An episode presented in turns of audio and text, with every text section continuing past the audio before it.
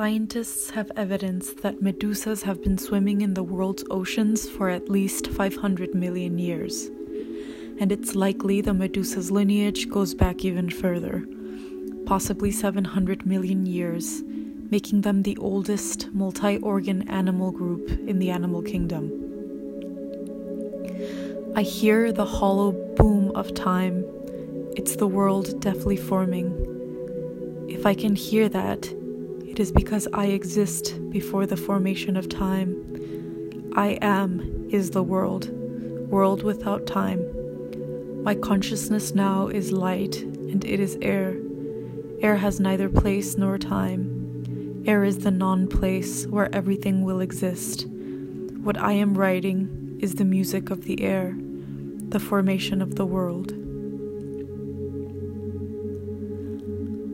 Bioluminescence is the ability to produce light.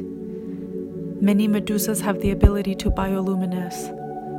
Bioluminescence is used predominantly as a form of communication between animals and can be used for defense, offense, and intraspecific communication. The different ways in which medusas use bioluminescence are still being discovered. For I want to feel in my hands the quivering and lively nerve of the now, and may that nerve resist me like a restless vein. And may it rebel, that nerve of life, and may it contort and throb, and may sapphires, amethysts, and emeralds spill into the dark eroticism of abundant life, because in my darkness quakes at last the great topaz word that has its own light.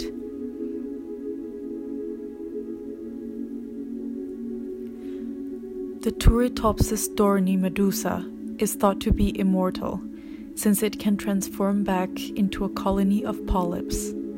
As the jelly ages, it eventually settles onto the seafloor and becomes a group of individual organisms. The polyps then spawn a new, genetically identical jellyfish. To create a being out of oneself is very serious. I am creating myself, and walking in complete darkness in search of ourselves is what we do. It hurts, but these are the pains of childbirth. A thing is born that is, is itself.